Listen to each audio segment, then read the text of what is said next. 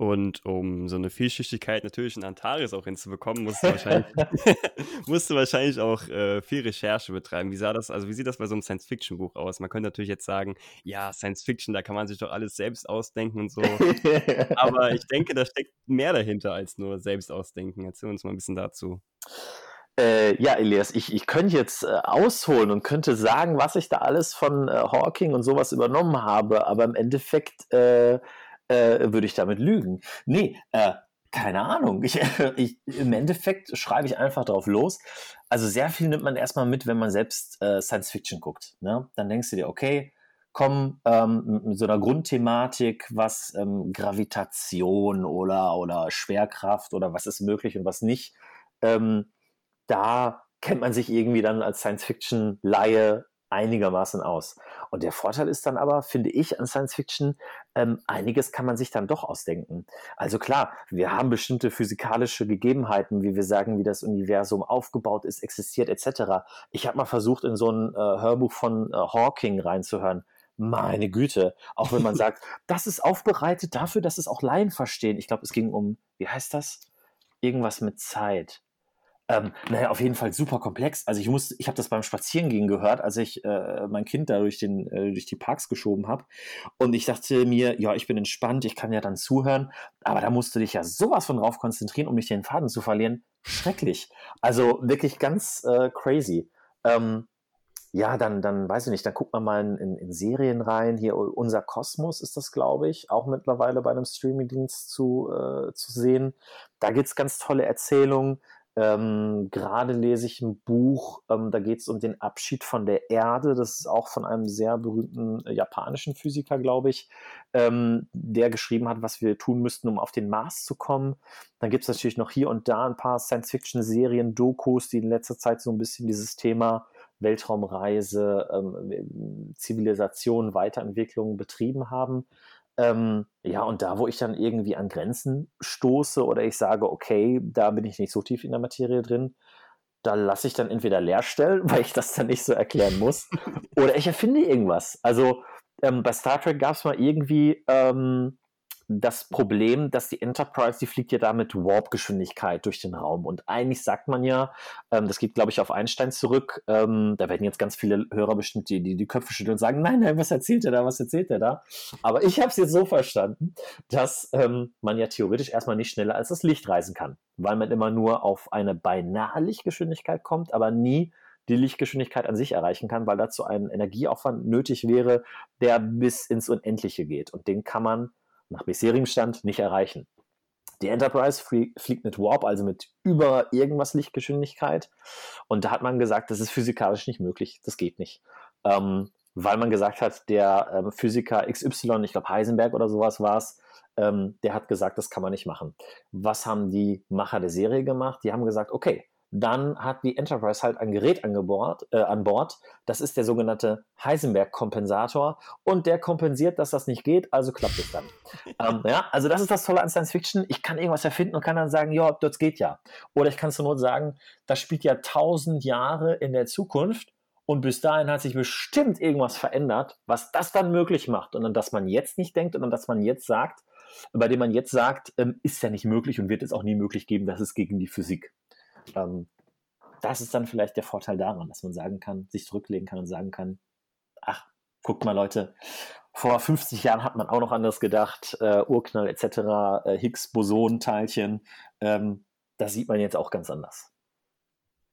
Ja, ich glaube, das macht auch Geschichten so im, im, gewissen Teil auch ein bisschen aus, dass man auch von, von der Realität einfach abschweifen kann. Man, man will ja nicht äh, zwingend die Realität so jetzt äh, wie in historischen Romanen so originalgetreu wie es geht wiedergeben und dann irgendwelche Formeln da einbauen für den Antrieb oder sowas. Und man will halt in, in erster ja. Linie einfach eine coole Geschichte erzählen, die, die einfach äh, ja, entertaint, ja, einfach mitnimmt und, und erhält. Und da kann auch mal gerne irgendwie was erfunden werden, was vielleicht die Geschichte sogar noch cooler macht und nicht zwingend, es muss nicht zwingend realistisch sein, aber wenn es der mhm. Geschichte äh, sage ich mal, die Geschichte unterstützt und, und in der Geschichte an sich plausibel ist, dann finde ich, ist das auf jeden Fall äh, eine gute Sache. Ja, finde ich auch. Das ist auch der Grund, warum ich nicht äh, Krimis oder andere Sachen schreibe, für die ich theoretisch auch Ideen hätte. Aber da kennt man sich einfach zu wenig aus. Also wenn ich jetzt ein Krimi schreibe über irgendeinen Polizisten oder irgendeinen Typen im Drogenmilieu, äh, die Leute würden das lesen und die, die, die, die denken, das ist eine Komödie, die ich geschrieben habe. Ne? Also ähm, da würde ich mich auch so nicht ranwagen, da, weil da, da fehlt mir einfach Expertise irgendwie. Ne? Oder müsste man wirklich viel recherchieren erstmal, um überhaupt da auf eine gute, plausible Story zu kommen. Ne? Also, und selbst dann würden manche Kriminelle noch sagen, das, was da in irgendwelchen Krimis beschrieben ist, ähm, das ist total unrealistisch. Ne? Das ist für die dann wie Science Fiction. Oder ähm, manche, die historische Romane schreiben, ähm, da stimmt dann auch bestimmt nicht immer alles. Ne? Also, ähm, meine Güte. Muss es aber auch nicht, weil, wie du schon sagtest, die, die Geschichte steht dann im Vordergrund. Ja. Du hast eben schon so zwischendurch gesagt, äh, dass sich Star Trek sehr ähm, auch so ein bisschen da äh, inspiriert hat. Ähm, Klang das zwischendurch an? Ich, ich habe es äh, versucht nicht zu erwähnen, aber. Äh, ich glaube, es kam ein bisschen durch, ja. Ah, okay. nee, also auch neben äh, Fach- und Sachliteratur, die du zu dem Thema dir so ein bisschen dann durchgelesen hast, was hat dich noch so äh, inspiriert für Science Fiction oder was, was interessiert dich so in Science Fiction in dem Bereich, so neben Star Trek? Ähm, ja, ich finde, äh, sehr starke ähm, Serien sind, abgesehen von auch sehr starken Filmen, über die wir ja gerade schon teilweise gesprochen haben, äh, finde ich, ist auch sowas wie ähm, Battlestar Galactica. Da habe ich irgendwann mal bei einer Oma, wenn mein Bruder und ich äh, bei meiner Oma waren, ähm, ist auch übrigens Ruhrpott, ne? Oma ist richtig. ähm, äh, dann haben wir äh, ja teilweise auch ein bisschen viel Fernsehen geguckt ähm, und dann lief auf Kabel 1 damals auch zwischendurch immer diese ganz alte Battlestar Galactica Serie, äh, die dann irgendwann 2003 ähm, geremaked wurde. Und ähm, die habe ich sehr gerne geguckt. Da fand ich sehr interessant, dass die Menschheit so total ähm, äh, ich hätte jetzt beinahe gesagt am Arsch, aber das sollte man ja nicht, ähm, total äh, am Ende ist und ähm, äh, ne, die irgendwie überleben muss und, und wo es aber jeden Tag irgendwie schlechter aussieht ähm, und ähm, man sich irgendwie noch mit Verrätern auseinandersetzen muss, die eigentlich ja dann zu dieser Roboterrasse gehören. Ähm, das fand ich total faszinierend. Dann ähm, habe ich jetzt kürzlich angefangen mit äh, The Expense ähm, die, die Ausdehnung.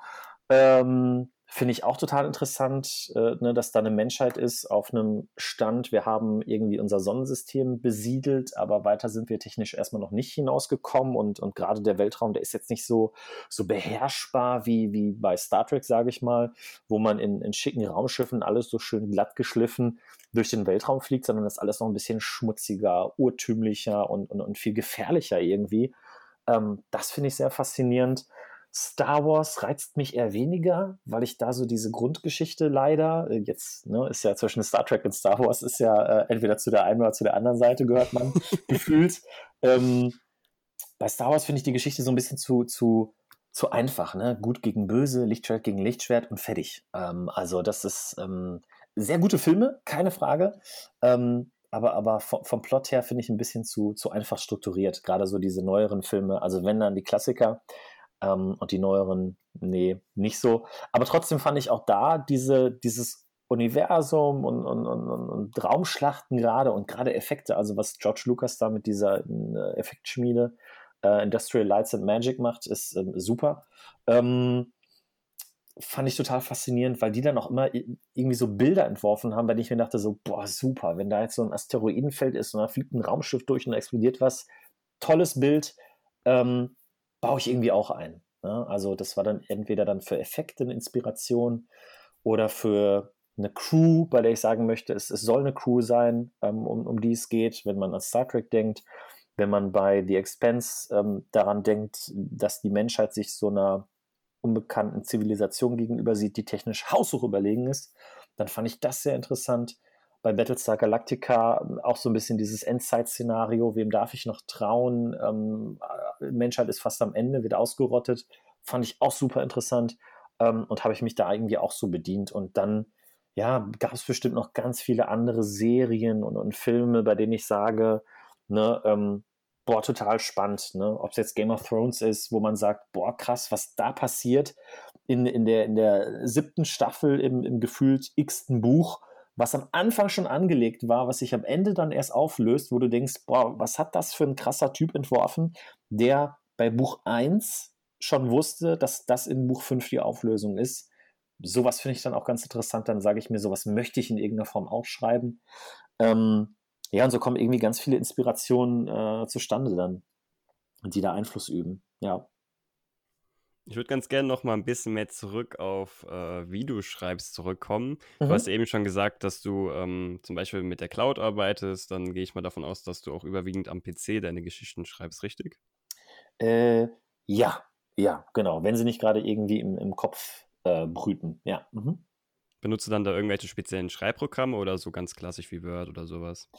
Äh, ja, also da bin ich eher äh, klassisch unterwegs. Ähm, auch da gucke ich dann, dass ich halt mittlerweile Programme nutze, wo ich ähm, da auch in der Cloud dann alles synchron habe, äh, was Fluch und Segen zugleich ist, ähm, weil ich letztens leider was geschrieben habe an einem äh, anderen Medium und ähm, dann bin ich zurück zum Laptop und dachte mir auch, ja, vor zwei Tagen hast du ja an dem Medium irgendwie, weiß ich nicht, fast 1000 Wörter geschrieben.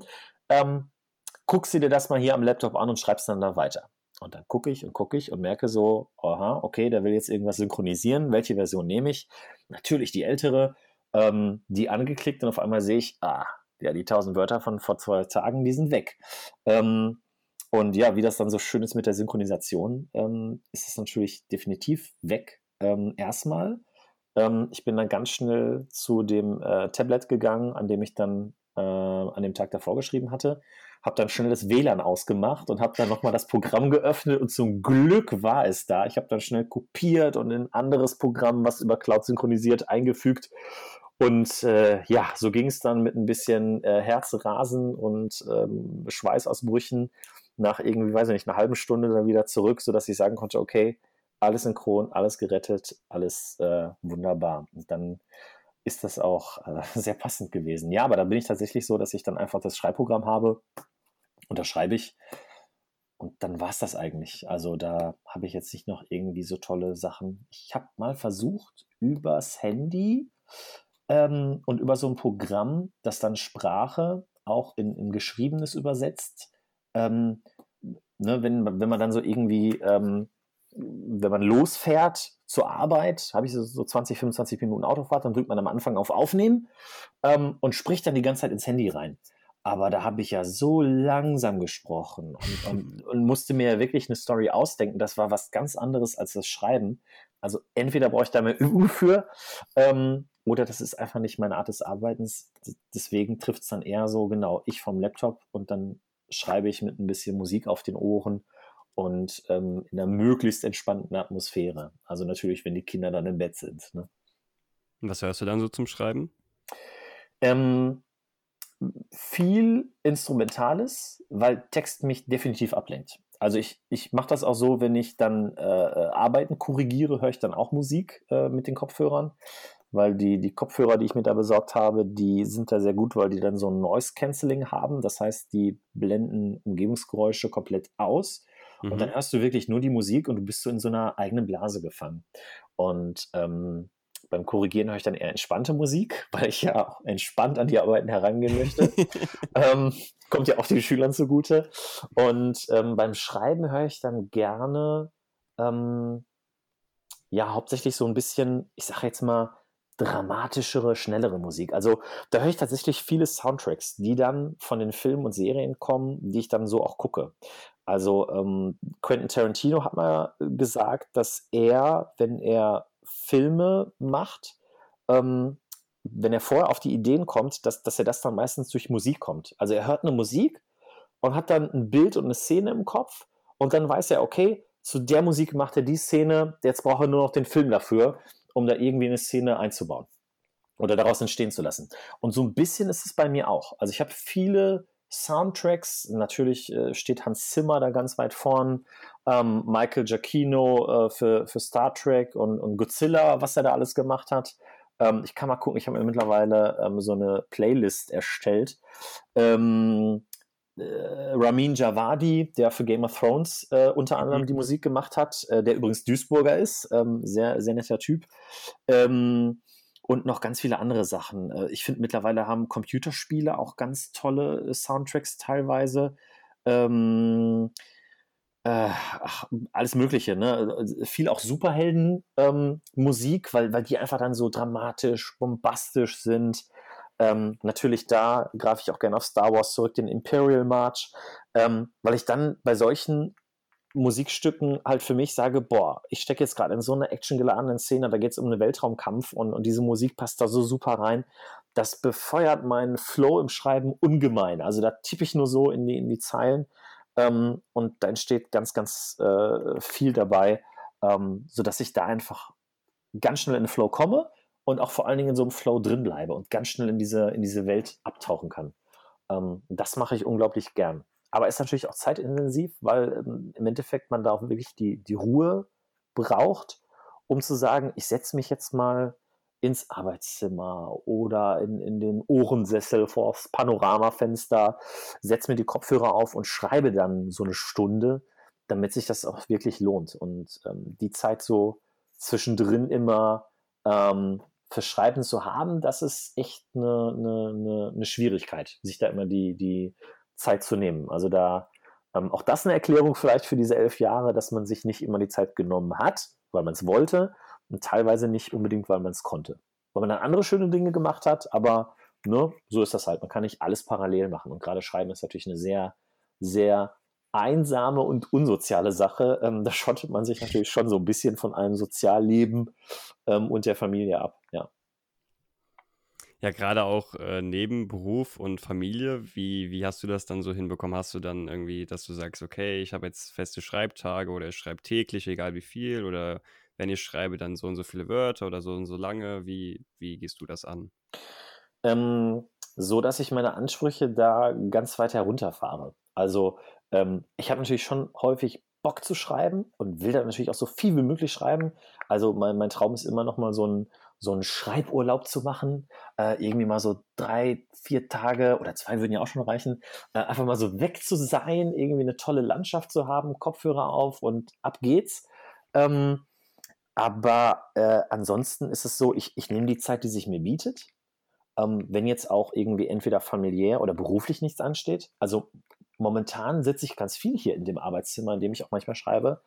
Aber da stehen jetzt einfach so, so ganz andere Sachen an. Ne? Fachabi, Vollabi, da sind viele Dinge, die, die korrigiert werden wollen. Also da weiß ich dann, okay, erst die Arbeit, dann das Vergnügen, so in dem Sinne. Ähm, und ansonsten ähm, gucke ich wirklich, ja, wenn ich zum Schreiben komme, dann komme ich zum Schreiben. Fertig. Und wenn es dann 200, 300 Wörter sind, dann denke ich mir auch, Mensch, wie schade, aber dann bin ich dann entweder müde oder es ist schon spät, ähm, ne, sodass man sagt, komm, es lohnt sich nicht mehr. Teilweise, wenn es dann spät ist, setze ich mich vielleicht dann trotzdem nochmal dran und schreibe so ein bisschen, merke dann aber am nächsten Tag, boah, Christoph, hättest du mal lieber nicht geschrieben. Das ist ja so ein Kauderwelsch. Also, das war wirklich schon so, dass ich manchmal beim, Schla beim Schlafen, hm, genau, beim Schreiben fast eingeschlafen wäre und ich dann am nächsten Tag gemerkt habe, boah, was ich da geschrieben habe, das hat sich auch wirklich so angefühlt. Also da war ich fast schon so Inception-mäßig in so einer anderen Welt. ähm, anders kann ich mir die Worte, die da zustande gekommen sind, nicht erklären. Ähm, und äh, ja, mittlerweile hat sich so herauskristallisiert, weil ich auch den Anspruch habe, jetzt so einen dritten Band zu schreiben, nachdem Band 1 und 2 jetzt im Regal stehen. Ähm, ne, aller guten Dinge sind drei, ähm, dass ich für mich sage, okay, ähm, im Monat möchte ich so 5000 Wörter schaffen. Was, wenn man streng ist, eigentlich nichts ist. Ne? Also ich habe mal so grob überschlagen, so und so viele Seiten habe ich geschrieben in den elf Jahren. Das ist dann vielleicht pro Woche eine Seite gewesen. Maximal. Ja, also das ist wirklich eigentlich nichts, wenn man sagt, man, man möchte ein Buch schreiben. Und jetzt sage ich für mich, ein guter Schreibenmonat ist ein Monat, wo ich 5000 Wörter geschafft habe. Das heißt knapp 1000 ein bisschen mehr in der Woche. Aber das kann sich dann mal aus hier mal 300 Wörter, da mal 400 Wörter, da mal 300 und dann vielleicht mal 1000 ähm, da zusammensetzen. Und das ist dann schon echt viel. Also wenn ich dann mal so anderthalb, maximal zwei Stunden hatte an so einem Abend in der Woche, dann ist das so, ne, Job, Familie, Ehe, die darf man natürlich auch nicht vergessen, ähm, ist das schon echt ähm, viel Zeit, die ich dann dafür haben durfte. Und ansonsten ist das wie so ein guter, guter Eintopf. Ne? Das ist auf dem Herd und reift da die, blubbert die ganze Zeit vor sich hin und irgendwann ist halt fertig. Ja. Ja, ich finde auch, dass gerade auch, sage ich mal, so kleinere Schritte, es sind halt einfach Schritte. Also früher oder später bringen sie dich ja an dein Ziel näher. Oder was heißt früher oder später? Sie bringen dich ja mit jedem Schritt an dein Ziel näher, egal wie groß oder wie klein sie sind. Ja, und ähm, e- elf Jahre hat es ja schon mal gedauert und hey, alles, was drunter ist, ist doch toll. Also, ähm, das, äh, nein, also wenn ich jetzt mal so grob überschlage, ich meine, Instagram macht da ja einen auch verrückt, ne? Das, äh, da kannst du dir sagen, oh, der hat schon 5000 Wörter heute geschrieben. Und dann schaut man sich den nächsten an und sagt, boah, der hat in, dem, in diesem November Nano Vrimo, schimpf mich tot, ähm, äh, hat der 50.000 Wörter geschrieben. Boah, das schaffe ich vielleicht in zehn Monaten. Ne? Also dieser ständige Vergleich, von dem muss man sich einfach erstmal losmachen und muss sagen, okay, ähm, das ist so eine Glitzer-Insta-Welt, da, da, sieht alles toll aus, was da irgendwer postet. Ähm, nee, ich, ich schaffe das, was ich schaffen möchte. Und ähm, ich habe ja dann auch nicht mehr Anspruch. Ne? Also für wen schreibe ich denn? In erster Linie schreibe ich halt für mich. Das muss ich mir manchmal auch bewusster machen, als ich dann manchmal den Gedanken habe, ne, weil man ja schon so ein bisschen im Hinterkopf hat, oh, dann möchte man so und so viel Follower haben und, und, und so und so viele Romane verkaufen. Aber im Endeffekt möchte ich mich halt auf meinen Anspruch ähm, berufen, der am Anfang da war. Heißt, ich habe einen Roman im, im, in meinem Bücherregal stehen und fertig. Und das habe ich jetzt zweimal geschafft. Ich habe jetzt Bock, da irgendwie nochmal was Drittes zu machen und dann vielleicht auch nochmal was Viertes. Ne? Also da habe ich schon Lust, mehr zu machen. Aber die Motivation, das mache ich halt ähm, hauptsächlich für mich. Und deswegen muss ich nicht sagen, ähm, einmal im Jahr muss ich ein Buch veröffentlichen und äh, ne, dann war es ein gutes Jahr und ein erfüllendes Jahr. Ne? Sonst springen mir die in Anführungsstrichen Fans ab. Also ja, meine Güte. Ne? Das, ähm, ich mache das über Self-Publishing und ähm, da lasse ich mir dann halt die Zeit, die sich ergibt, weil Ansonsten wird man doch nur depressiv beim Schreiben. Ne? Also, wenn ich jetzt sage, ich muss 10.000 Wörter in der Woche schaffen und wenn ich da nicht drauf komme, ja, dann steckt man sich doch selbst die Ziele. Ne? Also, ähm, und im Endeffekt ist man, wenn man sagt, man steckt sich das und das Ziel und das ist dann unrealistisch, ist man doch nur unzufrieden und, und lässt das dann irgendwie an, an wem anderen aus, der das überhaupt nicht verdient hat, ähm, dass es an der Person ausgelassen wird. Ähm, und eigentlich ist man ja selbst schuld, weil man sich unrealistische Ziele gesteckt hat. Also deswegen denke ich mir, okay, Stapel tief, ähm, 5000 so grob als Richtlinie, und das ist auch die einzige, die ich mir dann setze. Ähm, die ist okay. Ähm, und der Rest, der ergibt sich. Ja. Ich finde das auch ganz gut, das möchte ich nochmal wiederholen, was du gerade gesagt hast, und zwar, dass man im Grunde ja auch einfach für sich schreibt. Also es bringt ja nichts, wenn man sich dann so unter Druck setzt und dann das Schreiben an sich auch nicht mehr Spaß macht, weil man sich so hohe Ziele steckt. Ja, ja. Also das hat einfach massive ähm, Auswirkungen dann auf, ähm, auf das Schreiben. Ne? Ähm, wenn man auch äh, für sich den, den Anspruch nimmt und sagt, oh, man macht jetzt, man wird jetzt dann zweiter Fitzek oder James äh, L. Corey oder sonst irgendwas, ähm, das bringt ja dann noch erstmal nichts. Ne? Also ähm, klar, wenn man das Ziel hat, dann, dann kann man definitiv darauf hinarbeiten und so, äh, aber muss sich dann auch vielleicht bewusst sein, dass da manche Sachen äh, drunter leiden werden. Und wenn ich das jetzt mal so abstimme, ich habe halt einen Job, eine Familie, ähm, das ist mein Fokus. Ne? Also bis mein, bis mein Schreiben mir den Job ersetzen kann, äh, ja, da muss ich noch häufig elf Jahre ins Land gehen lassen und dann bin ich irgendwie äh, 230 und äh, selbst dann habe ich noch nicht das erreicht. Nee, also das, ähm, das bringt dann auch irgendwie nichts und dann ist es auch nicht mehr so, so, so schön und so leicht. Und ähm, wenn ich eins noch aus dem Studium mitgenommen habe, ähm, was dann von den wenigen Dingen, die man dann irgendwie so gefühlt dann da gelernt hat, teilweise, ähm, äh, dann, dann war es, dass das ähm, doch nichts schlimmer ist als die Angst vor diesem leeren weißen Blatt, also diese sowas wie Schreibblockaden, ne? dass die dann ja nur zustande kommen, weil man sich wer weiß, was für einen Druck macht. Ähm, das merke ich auch viel bei Schülern. Ähm, man macht sich den Druck, wenn man jetzt was aufschreibt, da muss es direkt der perfekte Hammersatz sein. Ne? Ähm, mhm. Da muss es direkt sitzen und stimmig sein. Aber viele vergessen einfach, dass die Hauptarbeit an so einem Text eigentlich die Überarbeitung ist. Ähm, also mal eben so ein Roman mit 300 Seiten hat man, glaube ich, recht schnell runtergeschrieben. Aber ich würde mal behaupten, die, das meiste ist wirklich einmal Vorplanung natürlich und dann Überarbeitung. Und ähm, ja, und ich finde, da sollte dann irgendwie der Fokus drauf liegen und, und dann auch ohne Druck halt, ne? weil dann, dann geht es leicht von der Hand. Also, ähm, und dann ist es auch irgendwann einfach stimmig. Ähm, hast du denn dann auch sowas wie Schreibblockaden zwischendurch oder bist du dann quasi so, dass du das dann merkst und dir dann quasi das, was du auch eben gesagt hast, äh, einredest, nicht so den Druck machen, es funktioniert, wenn es funktionieren soll. Ja, das ist ja das Gute, dass ich mittlerweile das so für mich zumindest verinnerlicht habe, dass ich ganz genau weiß, ähm, komm, äh, wenn ich heute Abend keine, keine Lust aufs Schreiben habe, was ja auch mal vorkommen kann, ähm, oder sage, boah, da müsste ich jetzt an einem Kapitel schreiben, wo ich jetzt nicht so viel Lust drauf habe, ja, dann lasse ich es einfach. Ne? Und, und wenn ich merke, ähm, ich, ich weiß jetzt gar nicht, was ich schreiben soll, dann sage ich für mich halt erstmal, okay, dann schreibe ich erstmal drauf los.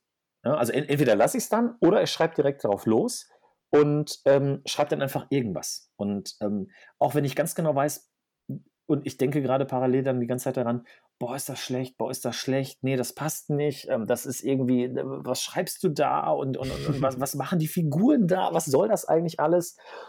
Entweder breche ich dann ab oder ich sage mir, okay, ich schreibe jetzt erstmal, um auf, auf, auf Masse zu kommen, um mich so reinzuschreiben, wenn man so will, ähm, weil ich einfach weiß, hinterher überarbeite ich das eh nochmal. Ähm, und ich finde so ein Überarbeiten viel leichter irgendwie als das Schreiben an sich, weil dann habe ich schon mal eine Masse, ich habe schon mal eine Materie, wo ich dran rumdoktern kann und ganz genau weiß, okay, das habe ich in Kapitel 2 geschrieben. In Kapitel 17 wird aber klar, das ging in eine ganz andere Richtung. Ja, also lösche ich den Kram jetzt. Oder schreibe das jetzt so um, dass ich weiß, aha, das knüpft jetzt an Kapitel äh, 17 an. Ähm, und dann habe ich da die Verbindung, die ich vielleicht beim Schreiben von Kapitel 2 gesucht habe, weil es Kapitel 17 dann noch gar nicht gab. Also ähm, ja, da bin ich dann so flexibel und ich finde, Flexibilität ist da irgendwie wichtig, dass man sich so eine Geschichte auch entwickeln, ähm, dass so eine Geschichte sich auch entwickeln darf. Also ähm, auch da bin ich nicht so der Erfüller meines eigenen Plans, dass ich sage, das hast du aber dir im Plot äh, zurechtgelegt und das muss jetzt aber auch so schreiben. Also wenn sich das ergibt, dann schmeiße ich den Plot halt nochmal um, wenn ich sage, das ist die viel geilere Story. Ist dann halt so. Ja, finde ich einen sehr, sehr guten Ansatz. Und äh, wenn du jetzt mal so zurückblickst von, von der Entstehung des Buches bis zur Ent äh, Fassung, die du dann in der Hand hältst, was waren so die größten Hürden auf dem Weg zum eigenen Buch und wie hast du die überwunden? Ähm, ja, du lässt mich jetzt einmal eben elf Jahre überblicken. Ähm, ähm, am Anfang so ein bisschen keinen Plan zu haben, wohin die ganze Geschichte geht. Also dieses Entwickeln lassen ist natürlich auch schön auf der einen Seite. Auf der anderen Seite, ja, wenn man keinen Plan hat, dann kann man entweder die Geduld haben und sagen, ich lasse sich das entwickeln. Ähm, oder man sagt halt, ja, ne, weiß jetzt nicht, wie es weitergeht. Ähm, das vielleicht zum einen. Auf der anderen Seite, ähm, ja, der Zeitfaktor. Also wirklich die Zeit zu haben, um sich die dann nehmen zu können, ähm, um an der Geschichte wirklich gut zu arbeiten. Also ich habe das gemerkt, ähm, ich, ich schreibe meistens wirklich in so Phasen, wo ich zu Hause nichts auf dem Schreibtisch liegen habe, was Korrekturen oder sowas angeht, weil das einfach wirklich viel Zeit frisst. Ähm, die man zum Schreiben nehmen könnte. Ne? Es ist der Job, keine Frage. Äh, da sind wir wieder bei den Vorurteilen. Ähm, nee, aber es ist wirklich viel, viel Arbeit und ähm, da weiß ich dann, okay, vom Schreiben her mache ich da so einen Abstrich. Und wenn ich weiß, dass die Klausuren dann weg sind, ähm, dann weiß ich, ich habe wieder Zeit zum Schreiben oder kann mir diese Zeit, die ich abends dann sonst korrigiere oder tagsüber, dann auch mir wieder zum Schreiben nehmen. Und ähm, da habe ich dann vielleicht nicht immer so die Zeit, ähm, die ich mir nehmen möchte, weil ich bin gerade in einem Kapitel drin, und merke dann aber, okay, ein Kind wird wach. Oder ich merke, ähm, ne, die, die Frau wird schon ungeduldig, die möchte auch noch ein bisschen Zeit mit mir verbringen. Absolut richtig, ne? Oder äh, ich melde mich mal wieder bei Freunden, weil ich sage, ach ja, so ein bisschen soziales Leben wäre jetzt auch nicht schlecht. Ähm, ne? und, und da macht man dann manchmal ähm, Abstriche äh, bewusst, manchmal unbewusst, ähm, die so ein bisschen die Entwicklung des Schreibens so ein bisschen erstmal hemmen. Ne? Und wo ich dann auch sage, okay, wenn ich jetzt an dem Kapitel schreibe und zehn Tage später komme ich dann erst zum Schreiben, ähm, dann habe ich vielleicht auch einfach vergessen, in, in welcher Stimmung ich war oder in welche Richtung sich die Geschichte entwickeln sollte, ähm, die ich dann vor zehn Tagen eingeschlagen habe. Also da sind dann auch so Brüche im Schreiben drin und das ist dann so ein bisschen schade. Und wenn ich dann überarbeite, dann möchte ich das ja auch am liebsten so am Stück machen, damit das so aus, wie aus einem Guss wirkt aber auch die Zeit ist vielleicht nicht immer da. Und ähm, ich finde, Zeit sich nehmen zu können, weil man sie hat, ist dann tatsächlich so ein bisschen die, die größte Hürde. Ja. Und wie ich die überwinde, ja, ne, geduldig sein, flexibel sein und dann einfach sagen, okay, die Zeit, ja. die ich habe, die weiß ich dann auch zu schätzen. Ja, apropos Zeit nehmen, momentan bist du ja auch am dritten Band der Antares-Reihe. Ähm, wie weit bist du da grob? Wie ist da der aktuelle Stand? Magst du dazu was sagen? Äh, ja, gerne. Ich ähm, grob überschlagen habe ich, glaube ich, jetzt 170 Seiten. Was, wenn ich jetzt so anpeile, so, ne, wenn ich knapp über 300 veröffentliche, ähm, so ziemlich die Hälfte ist äh, von dem dritten Band. Ähm, wie gesagt, ich weiß, da gibt es ja auf jeden Fall schon genug Story für den vierten Band.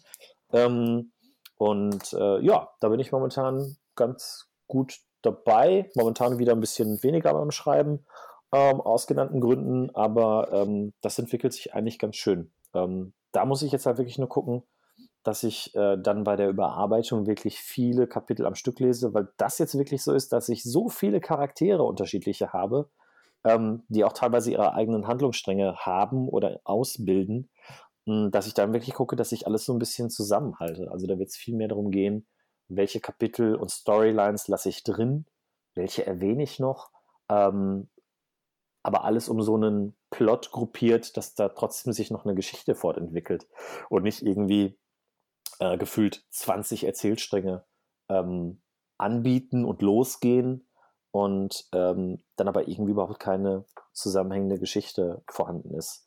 Ähm, ja, aber da weiß ich auf jeden Fall jetzt schon, dass ich, ich habe im Oktober letzten Jahres angefangen zu schreiben und habe schon 170 Seiten. So weit war ich mit Bad 1 und 2 nie, ne, zu so einer Zeit. Also nach einem halben Jahr schon sagen zu können, ich habe die Hälfte geschafft, ist schon mal ganz cool. Also ich peile jetzt auch da nicht an zu sagen, 2020 kommt das definitiv in den Handel. Ähm, wird wahrscheinlich eher 2021, aber dass ich dann trotzdem sagen kann, so nach etwas mehr als einem Jahr kann ich da so einen dritten Band raushauen schon ganz cool. Also das, ähm, da freue ich mich schon sehr drüber. Und das motiviert irgendwie auch, ja. Und wenn man jetzt ähm, mitbekommen will, wann dieser Band rauskommt, oder man sich denkt, Mensch, der Christoph, das ist doch ein sympathischer, wo kann man, wo kann man dich denn so finden? Was sind so deine bevorzugten Plattformen? Ähm, das baue ich gerade noch aus. Ähm, erstmal äh, natürlich über Instagram, ähm, über meinen Account c.leiber ähm, und äh, ja, ansonsten äh, bin ich jetzt gar nicht so öffentlich unterwegs. Also ich, ich schreibe ja auch unter einem äh, Pseudo-Pseudonym quasi. Ähm, in, insofern äh, ist das auch nochmal ein bisschen heruntergefahren alles, ähm, weil ich das so ein bisschen dann von, von, von meinem Dasein als Lehrer trennen möchte. Ähm, und deswegen ist Instagram da erstmal die erste Adresse. Und natürlich über die Romane, die man gerne ähm, über den kleinen Buchhändler vor Ort äh, beziehen kann und bestellen kann. Wie gesagt, die Links dazu sind natürlich in den Show Notes. So, dann würde ich mit dir gerne noch zum Schluss in die äh, bekannte Fragerunde kommen. Du hast natürlich jetzt einen kleinen Vorteil, da du schon die Folgen äh, in gewisser Weise gehört hast. Ich lasse mich überraschen. Ich tue einfach so, als wüsste ich von nichts. Okay, die erste Frage ist E-Book, Buch oder Hörbuch? Was bevorzugst du da? Äh, Buch, weil ich einfach gern was in der Hand habe. Also, ne, ich mag dann diese Seiten, das Knistern und das, das Lesen und dass man da auch die bessere Kontrolle hat, wo man aufhört und wo man anfängt. Bei Hörbüchern ist das nicht immer so ganz. Und E-Books bin ich noch nicht, habe ich noch nicht den Zugang gefunden irgendwie. Welches Buch liest du momentan oder hast du zuletzt gelesen? Äh, Abschied von der Erde von diesem japanischen Physiker Karuoka, ich weiß es nicht genau. Ähm, ja, aber das auf jeden Fall. Was ist für dich das Wichtigste an einer Geschichte? Ähm, Spannung in den Charakteren, in der Handlung und äh, vielleicht so eine Prise Überraschung und Authentizität. Hast du einen Lieblingsautor oder eine Lieblingsautorin? Äh, Frank Schätzing finde ich sehr gut. Ähm, eins meiner Lieblingsbücher ist äh, Der Schwarm ähm, und ansonsten ähm, müsste ich spontan nachdenken, aber so spontan bin ich gerade nicht. Nee, weiß ich nicht, aber äh, viele Autoren. Also ich versuche mich da nicht immer so auf einen äh, festzulegen, weil sonst sieht man ja die ganzen tollen anderen Autoren vielleicht nicht. Was ist bisher dein Lieblingsbuch? Ja, äh, der genannte Der Schwarm. Ähm, meine eigenen Bücher nenne ich da jetzt auch mal, einfach weil man da eine eigene Geschichte mit verbindet. Ähm, die liegen einem irgendwie am Herz. Ähm, Und äh, ah ja, von Noah Gordon, der Medikus, äh, von Stephen Pressfield, ähm, Sparta. Ähm, und jetzt müsste ich nochmal nachdenken. Bestimmt noch irgendwas, was mir jetzt nicht einfällt, wo ich später sage, ah, hättest du das mal genannt. ähm, gibt es ein Buch, was sich geprägt oder maßgeblich verändert hat? Boah, das sind aber auch Fragen. Ähm, ähm, da weiche ich ein bisschen aus. Ja, die, die, die Summe macht's. Ne? Also, ähm, wie gesagt, diese, diese Geschichte über diesen äh, Jungen in der Kriegsgefangenschaft, das war sehr beeindruckend. Ähm, äh, nicht Kriegsgefangenschaft als Kindersoldat.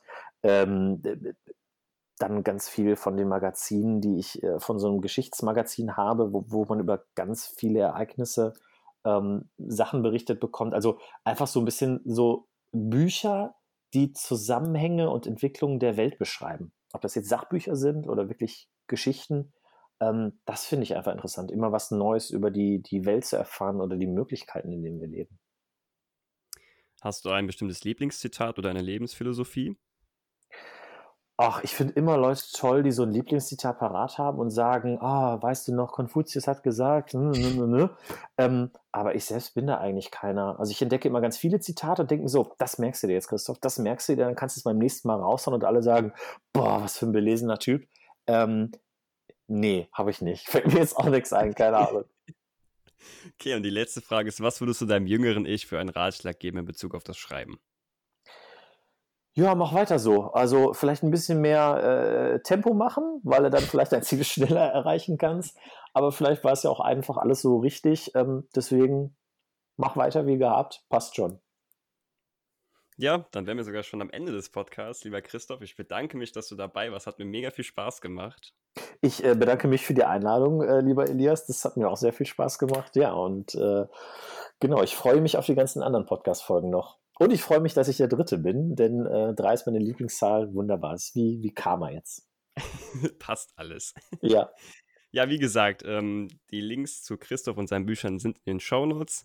Und dann bleibt mir nur noch zu sagen, wenn euch diese Folge gefallen hat, habt Moment, nochmal. Wenn euch diese Folge gefallen hat, dann bewertet doch gerne den Podcast und folgt ihm auf eurer Lieblings-Podcast-Plattform. Ich würde mich freuen, wenn ihr diese Folge mit euren Freunden teilen würdet. Ansonsten wünsche ich euch einen entspannten Tag, viel Spaß beim Schreiben und wir hören uns in der nächsten Folge. Ciao. Tschüss.